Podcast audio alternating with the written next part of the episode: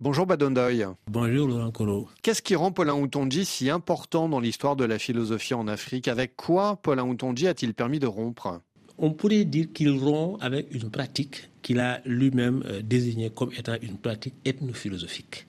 Alors, qu'est-ce que l'ethnophilosophie selon Paulin Houtonji C'est une démarche qui consiste à aller chez un peuple et à faire une étude de leurs croyances et de leur conception du monde et à produire une philosophie qui va s'appeler maintenant philosophie africaine. C'est exactement la démarche qu'a eu le révérend père Temples, qui est un prélat belge, qui est officier au Congo belge, et qui a donc écrit ce livre qui s'appelle La philosophie Bantou, publié après la Deuxième Guerre mondiale.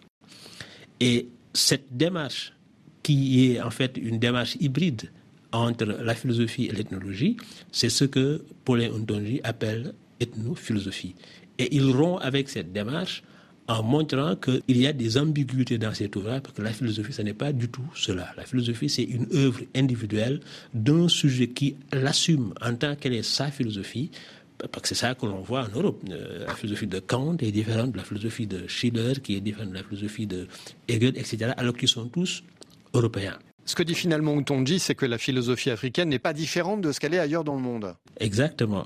La seule différence qu'il pourrait y avoir, c'est que les contextes étant différents, les problèmes qui se posent partout se posent aussi aux Africains, mais se posent d'une façon qui est d'une certaine manière colorée par le contexte culturel, politique de domination coloniale dans lequel ils se trouvent. Alors on voit bien dans le parcours de Paulin Houtonji à quel point il dialogue avec les plus grands philosophes. Il a travaillé sur euh, Husserl, il a comme maître à penser Canguilhem, il est un lecteur attentif d'Althusser, sa thèse est dirigée par Ricoeur, mais euh, pour autant il ne propose pas une pensée déracinée de ses sources africaines, il travaille même sur ce qu'il appelle les savoirs endogènes. Que sont-ils ces savoirs endogènes?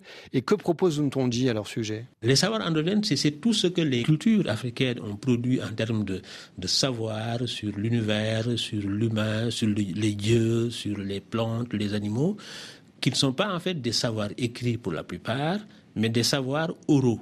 Ils considèrent que ce ne sont pas là, en fait, l'expression d'une rationalité alternative qui serait différente de la science telle qu'on la connaît. Ils sont simplement différents du point de vue de leur mode de production, de leur mode de diffusion, mais cela ne devrait pas empêcher que l'on puisse les repenser en essayant de voir ce qui leur manque en vue de les arrimer à la recherche scientifique mondiale qui est en train de se faire parce que dans les deux cas, c'est toujours l'esprit humain en fait qui est à l'œuvre et qui produit ces savoirs-là.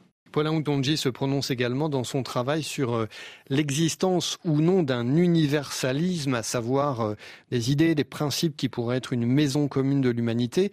Que dit-il sur ce point précis du débat? Sur cette question, il a euh, produit des choses qui sont extrêmement importantes dit critique l'idée que la raison et l'Europe, c'est la même chose, en montrant que chaque culture est porteuse d'un universel et qu'aucune culture n'épuise pas non plus euh, la richesse de cet universel. De donc que euh, l'universel doit être pensé du point de vue de l'interculturalité. Ce n'est pas quelque chose d'acquis définitivement, mais quelque chose comme une tâche qui est devant nous et que toutes les cultures devraient y participer.